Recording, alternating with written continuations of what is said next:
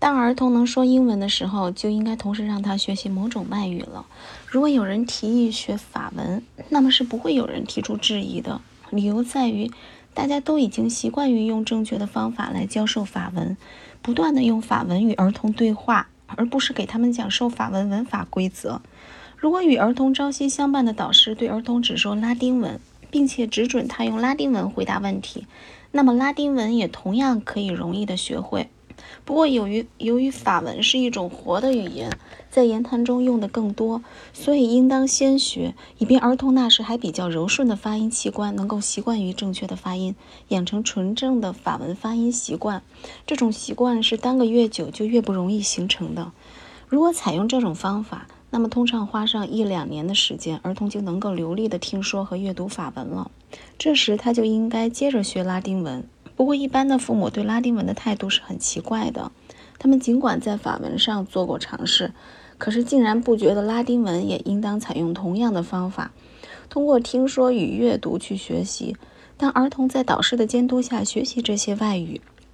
只说只读这些外语，而不使用其他任何语言的时候，没有一点要注意，那就是不可忘了读英文。这件事可由他的母亲或者其他什么人负责，每天听他读几段圣经或者其他的英文书。我认为拉丁文对一个绅士来说是绝对必要的。事实上，支配一切的习惯已经使得拉丁文变成了教育的一个重要部分，以至于许多儿童虽然一旦离开学校之后，终其一生也绝不会再和拉丁文打交道，却仍然要在棍棒的驱使下被迫去学习这种语言。在难熬的学习中，将许多宝贵的光阴付诸东流。一个做父亲的，一方面耗费自己的金钱与儿子的时间，让儿子去学罗马人的语言；另一方面，却又为他安排一种根本用不着拉丁文的职业，使得他难免不在学校里学到的那一丁点儿拉丁文忘得精光，而且还因为学习时受过虐待，使得他十之八九会对拉丁文感到厌恶。世界上还有比这更加荒唐可笑的事情吗？一方面，一个儿童在其计划的一生中绝不会去使用的一种语言，却要被迫去学，学的又是其中那么一点入门知识；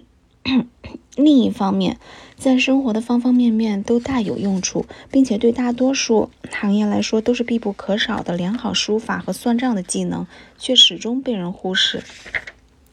这种情形若非在我们中间随处可见，谁又能相信呢？这些商贸和处事所必不可少的本领，在文法学校里是很少能够，乃至根本无法学到的。然而，不仅绅士都能把他们在意商界发展的年幼子弟送进了文法学校，即便是商人和农夫，虽然既不打算，也无能力让他们的子弟成为学者，却一定要把他们的子弟送入文法学校。假如你问他们为什么要这样做，他们会觉得这是一个奇怪的问题，就像问他们为什么要去教堂一样奇怪。习俗取代了理性，对那些把习俗看成是理性的人来说，这种做法已由于习俗而成了神圣的东西，几乎被奉为宗教信条。他们对这种做法的坚持，就好像他们的孩子如果不学立。地的文法就等于没有接受过正统的教育。拉丁文对某些人来说确实是必要的，而对另外一些人来说，虽然毫无用处，却也认为是必要的。但不管怎么说，文法学校中所通用的拉丁文教学法，我经过思考后觉得不能加以鼓励。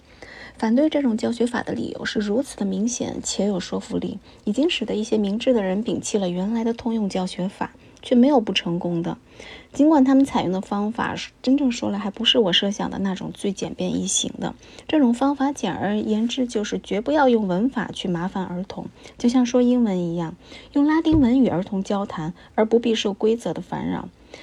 因为你只要想一想就会明白，儿童刚刚来到这个世界上的时候，对英文的了解并不多，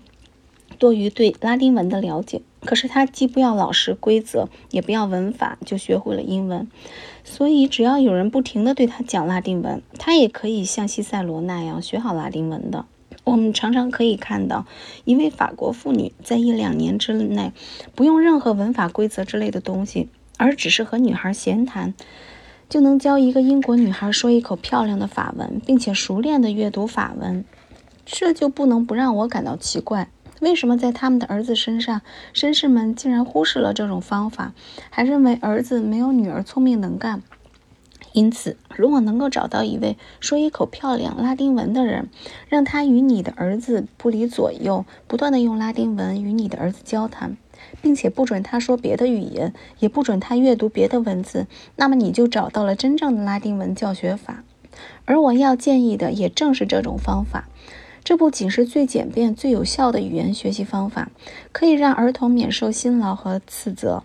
就能学会别人在学校里受教鞭驱使，需要耗费六七年时间才能学会的一门语言，而且通过这种教学方法，还能够同时塑造儿童的精神与教养，并让他步入好几门科学，例如地理、天文、年代学、解剖学的大部分，历史的若干部分，以及其他各种可以感知而又基本上只需要运用记忆的事物的知识。根据正确的方法论，我们的知识应当从这些科学开始，以这些可以感知的东西作为基础，而不应以逻辑与形而上学的抽象观念作为基础。逻辑与形而上学的抽象观念在理智起步寻求知识的时候，是更加适合引发兴趣，而不适合增加知识的。年轻人要是专心于那些抽象的思考，那么一旦在短期内没有取得成功与进展，或者没有从中找到预想的用处，他们就会轻视学问，或者自惭形秽。他们会觉得这些书本里除了难解的词汇和空洞的声音之外一无所有。于是就会放弃学习，丢掉书本，要不然他们就会得出结论说，即便这些书本里的确有真知灼见，他们自己也没有理解他的能力。情况就是这样，也许我自己的经验就可以证明这一点。另外，我觉得用这种方法学习的年轻绅士。或许还应当学习几何学，尽管他的同龄人所学的全部东西只有拉丁文和其他一些语言。我就认识一个用这种方法培养起来的年轻绅士，他在还不到十三岁的时候就能够证明欧几里得几何学的好几条定理了。